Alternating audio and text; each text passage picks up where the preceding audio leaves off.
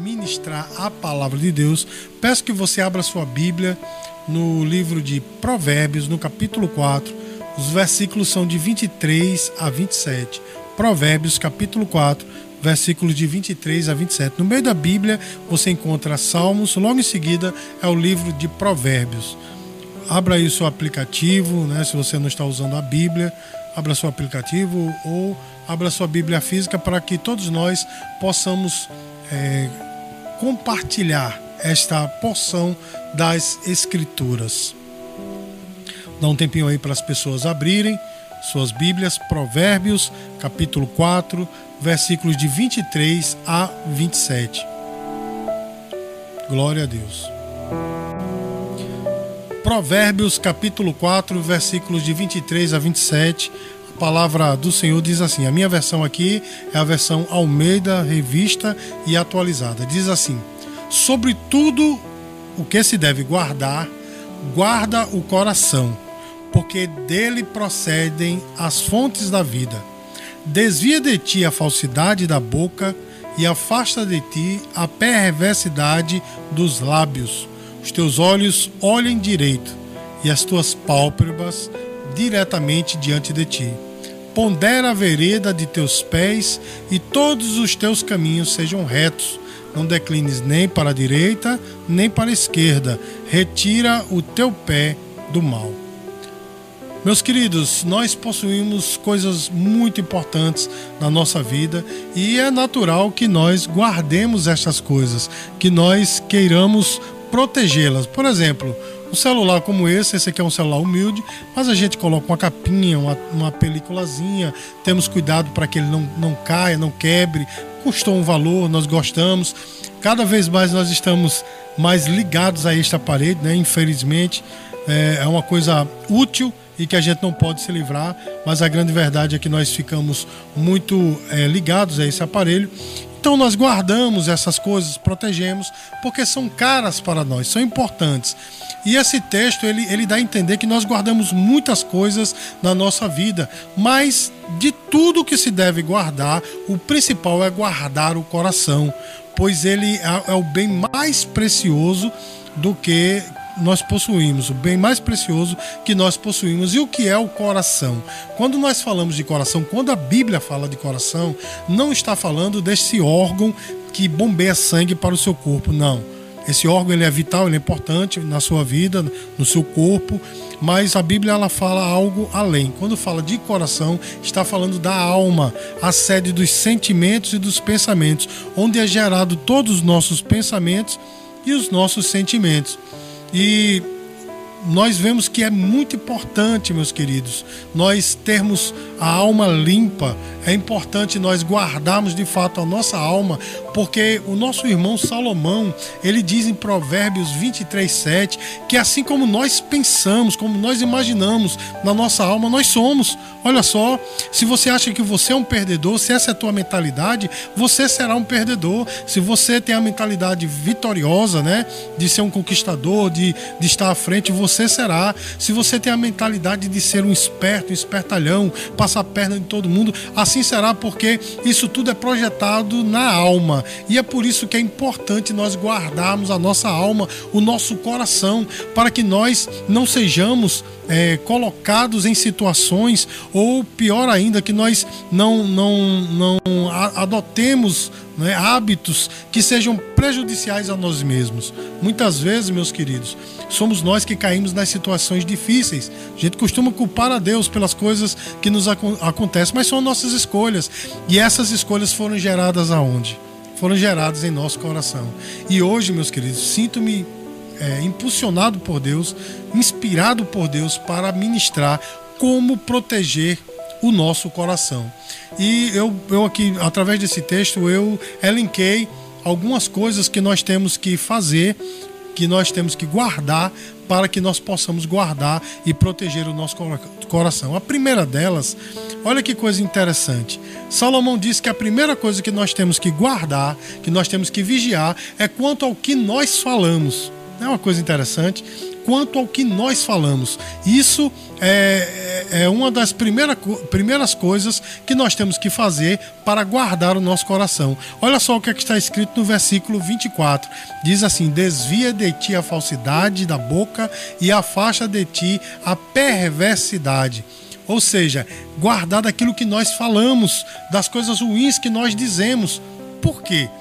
Por qual motivo o meu coração vai ser é, vituperado ou atingido pelas coisas que eu falo?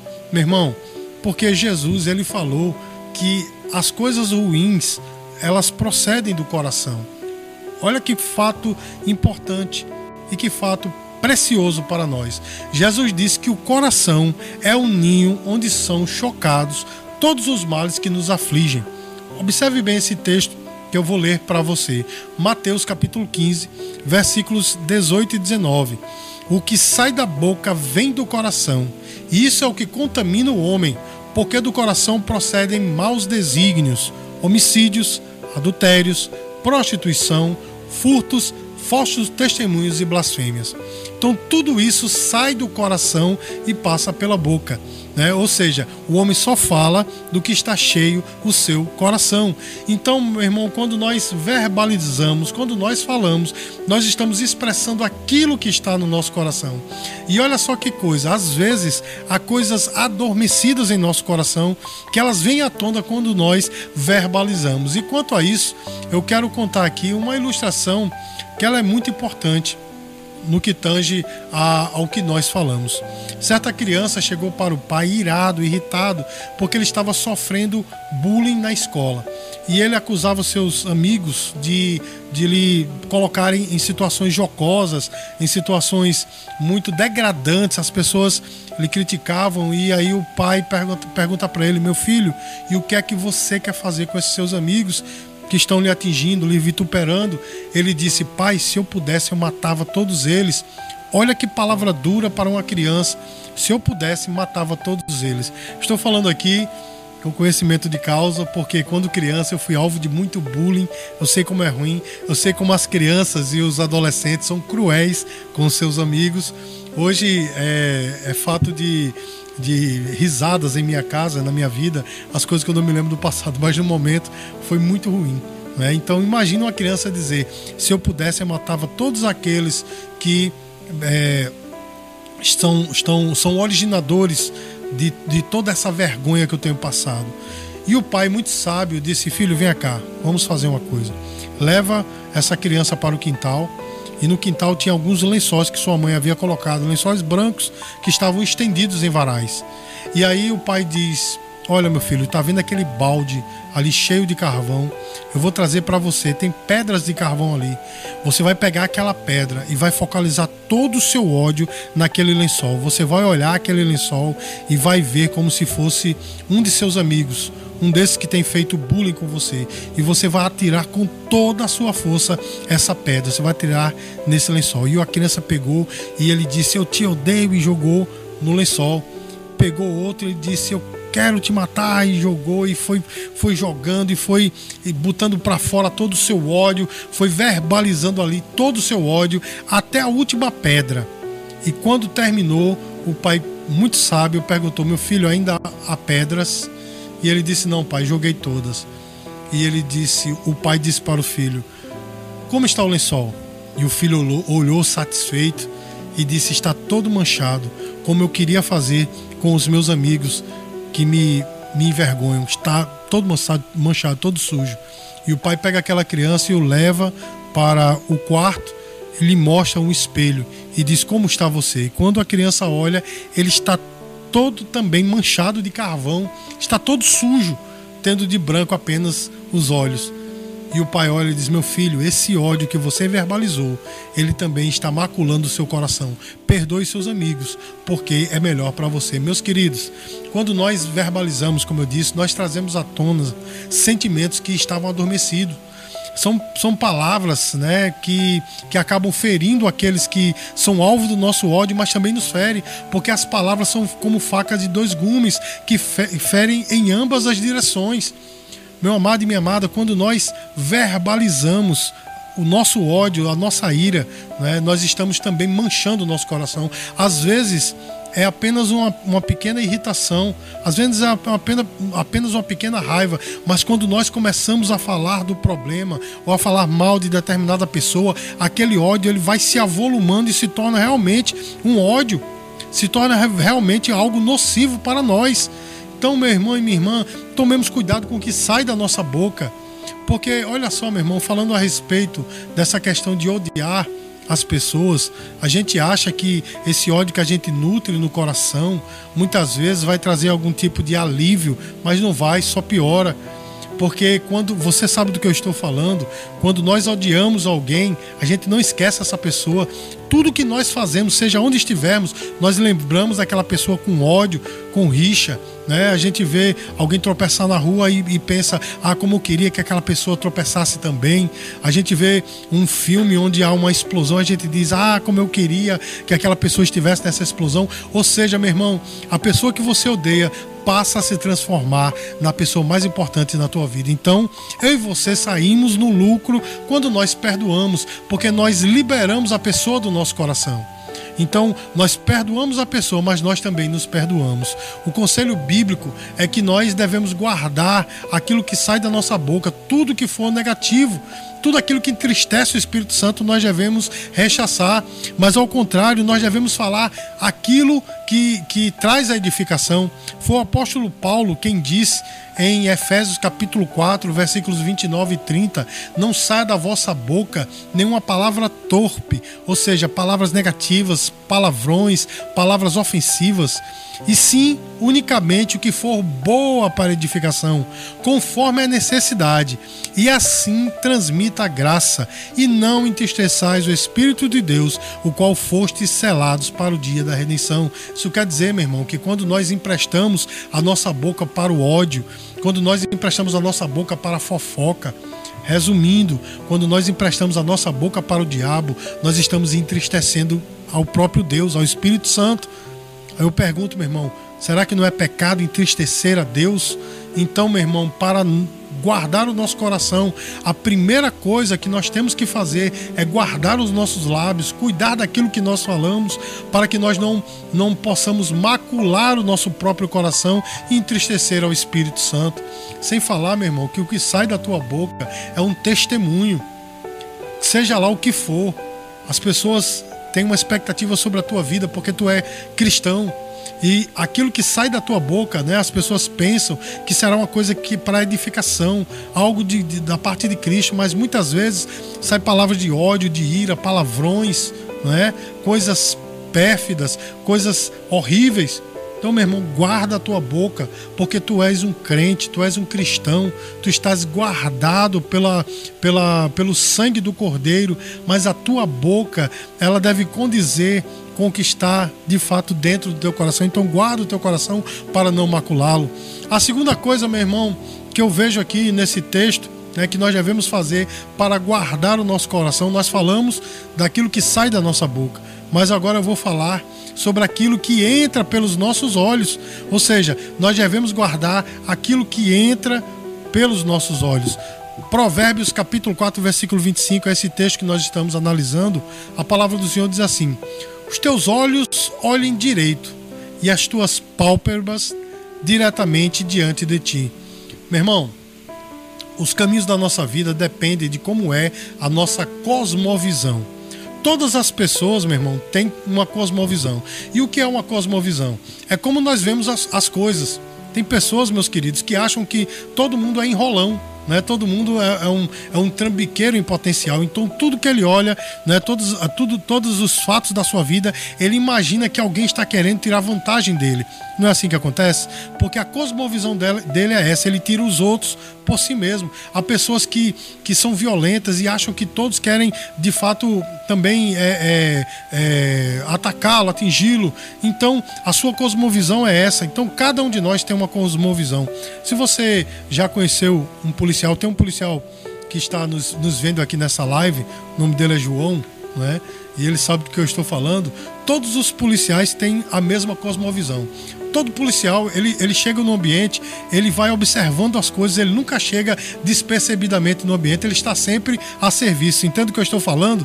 Que ele está sempre a serviço, quer dizer, ele está sempre olhando. O que você conversa, ele pergunta a você umas três, quatro vezes a mesma coisa para saber se você está mentindo, porque a cosmovisão dele, isso não está errado, é a cosmovisão dele. Então cada um de nós tem uma cosmovisão e tudo na nossa vida depende de como nós vemos as coisas. Tem pessoas, meu irmão, que olham o mundo de uma maneira tão terrível, né? De uma maneira como o mundo realmente impõe, né? Eu estou tentando aqui é, é, vigiar do que sai da minha boca para não dizer palavras torpes, né? Mas tem pessoas, meu irmão, que tem um olhar muito sujo tudo que vê é podridão, né? É, tem pessoas que não podem olhar a pessoa do sexo oposto sem pensar numa cena de sexo. Estou falando aqui para pessoas que sabem do que eu estou falando. Olha para o, o, o sexo oposto, não, não, não tem condições de olhar sem pensar né, em, em cenas terríveis. Né? Há outros que olham né, só para tirar vantagem, enfim, cada um de nós tem uma cosmovisão. Então nós temos que tomar cuidado com o que nós colocamos para dentro porque o mundo, meu irmão, tem uma cosmovisão. E sabe qual é a cosmovisão? Vou lhe dizer agora. 1 João capítulo 2, versículo 16. Escute bem esse texto. Porque tudo que há no mundo, o desejo da carne, o desejo dos olhos e a soberba da vida não procede do Pai, mas procede do mundo. Aqui o nosso irmão João está falando do desejo dos olhos, a concupiscência dos olhos, porque o mundo, meu irmão, ele é cobiçoso. O mundo ele é terrível e ele jaz no maligno e ele impõe essa cosmovisão a, a todos. Então nós temos que ter cuidado para não assumir essa cosmovisão, para não olhar todas as coisas na nossa vida conforme essa cosmovisão que o mundo nos impõe. Eu vou lhe dar aqui um exemplo. Você liga de manhã, você acorda pela manhã, liga o seu aparelho de som, por exemplo, está se preparando para ir trabalhar ou para ir estudar. Se você eu espero que você, como um cristão, né, é, se, as pessoas que ainda não são cristãs, né, é, entendam de outra maneira, mas você que é cristão, possivelmente não escute música secular, mas se escuta, você liga ali seu aparelho de som e as músicas que vão sair, todas elas têm um teor, um teor de sexo. Todas elas têm um teor de sexo. E aí você pega seu carro ou, ou pega sua condição, vai trabalhar, estudar e na rua você vê pessoas vestidas de maneira imoral. Você chega no seu trabalho, as pessoas estão conversando a respeito disso, da, da bagaceira que foi né, anteriormente e tal. Na hora do almoço, você vai almoçar, está rolando músicas né, na, na, na cidade, né, em toda a cidade, rolando músicas com teor sexual. Aí você volta a trabalhar e os seus colegas aqui e ali né, uma, tem uma piadinha imoral, alguma coisa desse, nesse nível. E aí você volta para casa. Na volta para casa, mesma coisa. Né? Você vê pessoas vestidas imoralmente, enfim. E você chega em casa à noite, toma um banho e vai relaxar com sua família e liga a TV. E aí, meu irmão, o que é que você vê na TV? Cenas de sexo quase explícito.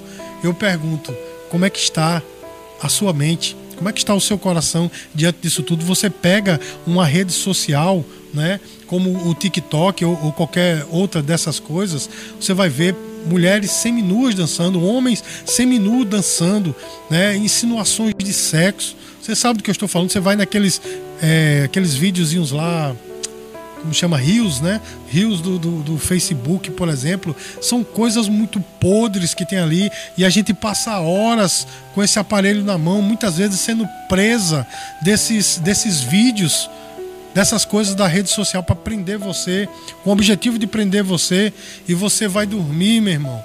Não tem forças nem para orar a Deus, nem para ler a palavra, por quê?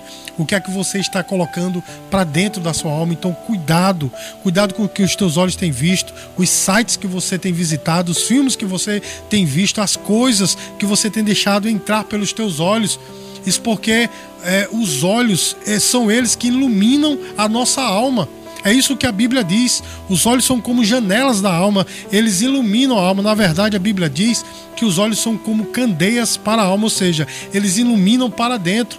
Observe o que diz a palavra de Deus em Mateus capítulo 6, versículos 22 e 23. A candeia do corpo são como são os olhos. A candeia do corpo são os olhos. De sorte que, se os teus olhos forem bons, todo o teu corpo terá luz. Se, porém, os teus olhos forem maus, o teu corpo será tenebroso. Se, portanto, a luz que em ti são que há em ti são trevas, quão grandes trevas hão de ser. Meu irmão, cuidado com o que está entrando pelos teus olhos. Nosso irmão Jó, é, na sua, no seu livro fantástico, maravilhoso, ele diz uma coisa tremenda. Ele diz: Eu fiz uma aliança com os meus olhos. Faça uma aliança com seus olhos para você não olhar coisas que você não deve, para não incentivar a tua alma a, a, a, fazer coisas que você não quer. Eu falei que a alma é a sede dos sentimentos e pensamentos. Então, se na nossa alma está sendo gerado esse pensamento, esse sentimento pernicioso, quais são as atitudes que vai brotar dele? Uma atitude de, de fornicação, de adultério, de, de golpes, né, de palavreado chulo, enfim, meu irmão, coisas que vão de encontro ao, ao, ao teu cristianismo e que vão macular o teu coração. O que entra está maculando o teu coração e o que sai macula também o teu coração. Então vigia com o que você está colocando para dentro da tua alma. Terceira coisa que eu vejo aqui, meu irmão, que Salomão nos diz que nós devemos fazer para preservar o nosso coração é ter cuidado com como nós nos portamos.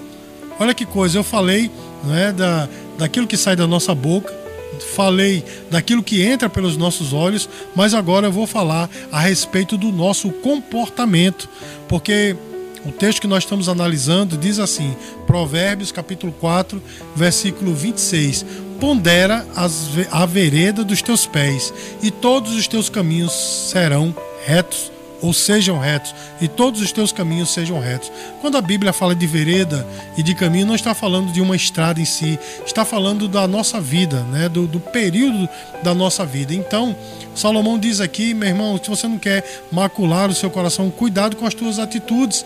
O teu procedimento diz quem você é. Hoje em dia, o argumento é outro, né? Você não pode ser julgado né? A palavra que dizem é essa. Você não pode ser julgado pelo seu procedimento, não. Eu não sei nem pelo que as pessoas dizem que podem ser julgados, mas pelo seu procedimento, não. Mas a grande verdade é, meu irmão, nós, nós somos aquilo que nós fazemos. Essa é a grande verdade. Nosso procedimento diz quem nós somos. Ora, meu irmão, se eu me visto de maneira imoral, a pessoa vai olhar para mim e vai dizer que homem de bem é um servo de Deus. Não, meu irmão. Se uma mulher se veste moral, vai dizer, olha que mulher de oração. Não. Um homem que olha para uma mulher assim, ele, ele tem uma, um, um, outro sentimento, um outro tipo de olhar para esse tipo de mulher. Um, um homem que se veste né, de maneira, né, vamos dizer assim, precária, né, pouca, com roupas parcas, as mulheres também olham para ele de uma maneira diversa e não pensando que ele é um homem de bem, um homem para casar. Então, o nosso procedimento diz que nós somos. Eu sei que eu estou falando de coisas pífias, né, de vestes, mas o seu procedimento no seu trabalho, na sua escola, entre os seus parentes, também diz quem você é. Então, cuidado, meu irmão. Cuidado com as brincadeiras, cuidado com o que você faz, cuidado com aquela vantagem que você quer tirar, porque nós, como brasileiros, nós temos essa mania né, de querer realmente tirar vantagem em tudo. Essa é uma grande verdade. Falo isso com pesar no coração, mas o, o, os brasileiros são assim, querem tirar vantagem. É a chamada lei de Gerson, né? Talvez quem está me assistindo não sabe nem de que se fala, mas Gerson é um jogador de futebol dos anos 80, se não me falha a memória, que fez um comercial que ele dizia que ele queria tirar vantagem em tudo, então tornou-se uma gíria, né? Falar da lei de Gerson, a lei de tirar vantagem de tudo. Então nós brasileiros somos assim e às vezes a vantagem que nós queremos tirar está maculando o seu coração. Muitas vezes nós entramos em situações, vamos para lugares que vão manchar a nossa alma. Cuidado aonde você está indo, com quem você está é, se relacionando. O apóstolo Paulo, meus queridos, ele nos diz que os, os, as más companhias é, corrompem os bons costumes. Então cuidado com o que você anda. Aquele ditado popular ele, ele é muito certo né?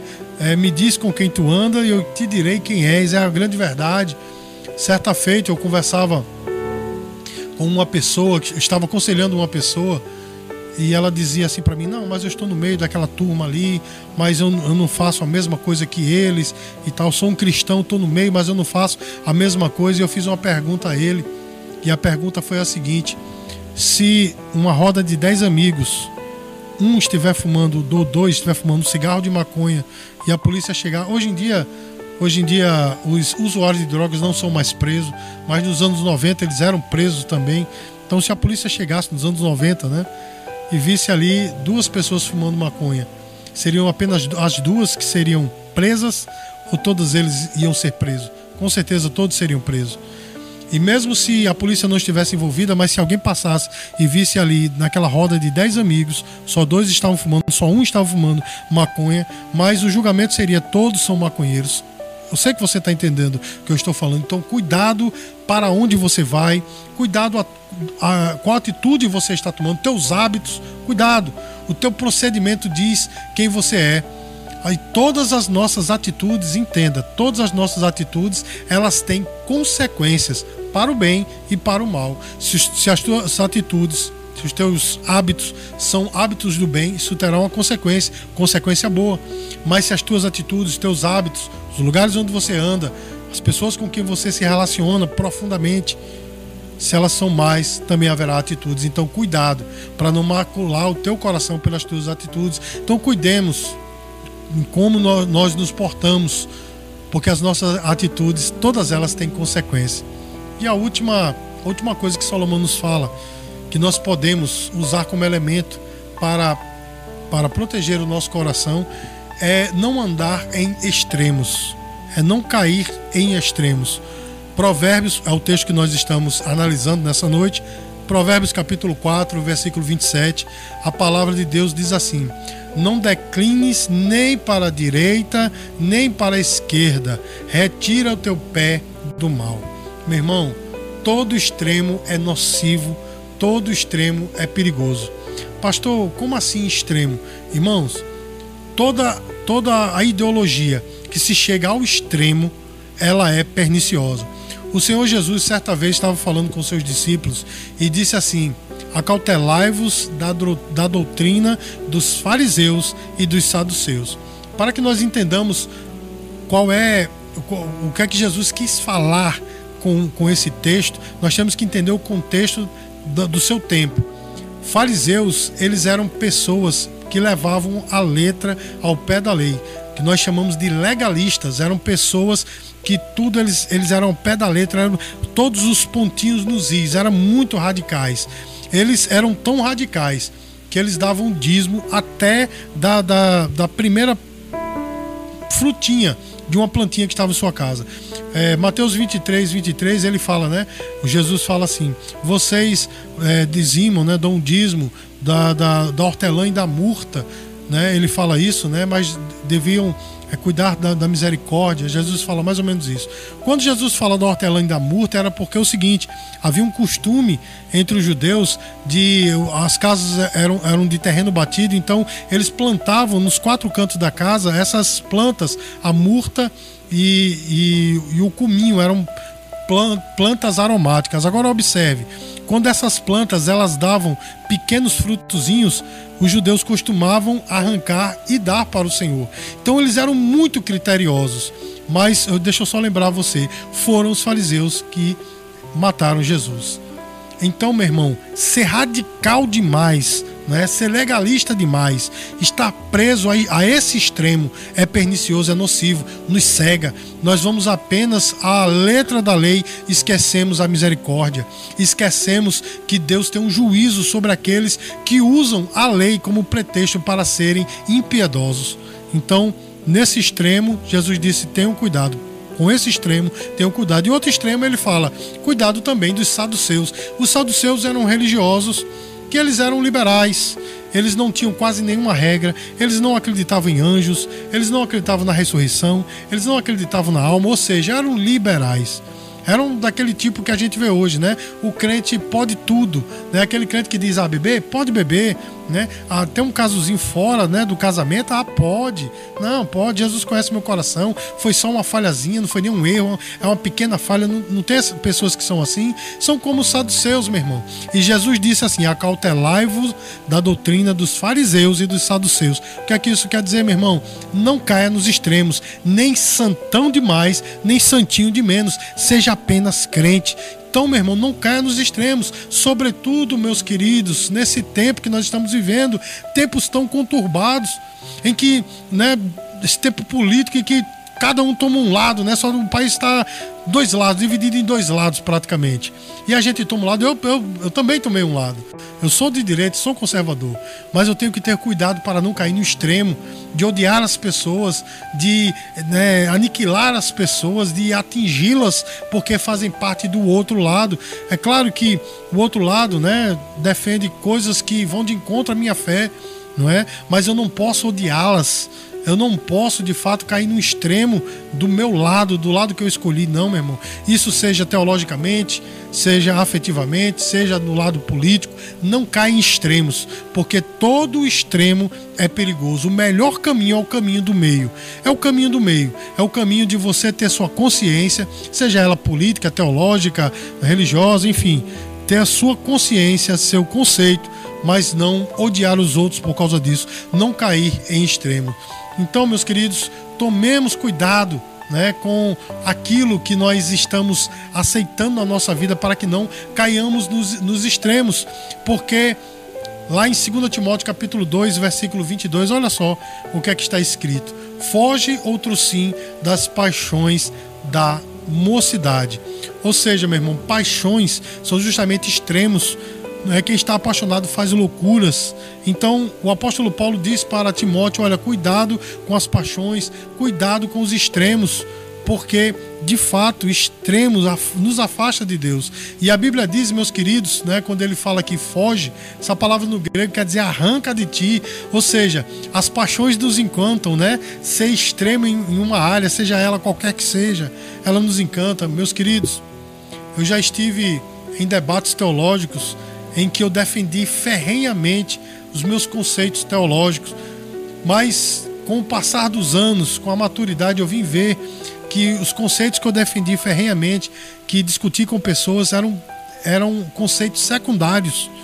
Conceitos secundários que, que não influem nem contribuem com a nossa salvação.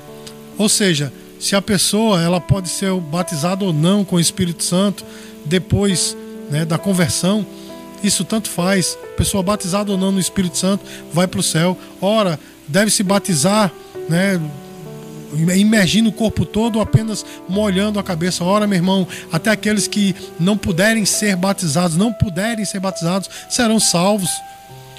Ah, a salvação se perde, Deus já predeterminou tudo, meu irmão. Se a pessoa crê no livre-arbítrio ou crê na predestinação, ambos vão para o céu. São doutrinas secundárias. Existem doutrinas primárias que nós devemos defender, como a doutrina da Trindade, a doutrina da, da, da do nascimento virginal de Cristo, a doutrina, a doutrina da divindade do, do, do Espírito Santo, a doutrina da divindade de Cristo. Essas doutrinas são doutrinas primárias, nós devemos defendê-las com unhas e dentes, mas as outras doutrinas é cair no extremo. Então, meu irmão, cuidado, foge das paixões, porque as paixões nos afastam de Deus. Jesus falou assim, Mateus 5, 20, 29: Se o teu olho direito te escandalizar, arranca-o e atira-o para longe de ti, pois te é melhor que se perca um dos teus membros do que seja todo o teu corpo lançado no inferno. Então, meu irmão, eu sei que dói, né? É inimaginável arrancar-se um olho. Né? Quando Jesus falou isso, falou de dor. Sei que dói a gente deixar os extremos de lado, mas é isso que nós temos que fazer. Deixar os extremos de lado. Porque é melhor nós irmos né, sendo chamados de, sei lá, é, é alucinados, né, de tolos, do que ir com todo o nosso extremismo para o inferno. Então, cuidado, meu irmão, de cair nos extremos. Tudo isso, meus queridos, que eu falei nessa noite, é, é, são, são elementos que nos impedem de macular o nosso coração, nossa alma, nosso bem mais precioso, a coisa mais preciosa que nós possuímos. E por isso nós temos que cuidar dele. Então, para que nós mantenhamos o nosso coração limpo, nós temos que cuidar do que falamos, porque aquilo que falamos contamina o nosso coração. Nós temos que, que cuidar daquilo que nós vemos, porque os olhos, eles são a lâmpada da nossa alma, ou seja, elas ilum, eles iluminam a nossa alma. Então, cuidado com o que nós estamos colocando dentro da nossa alma.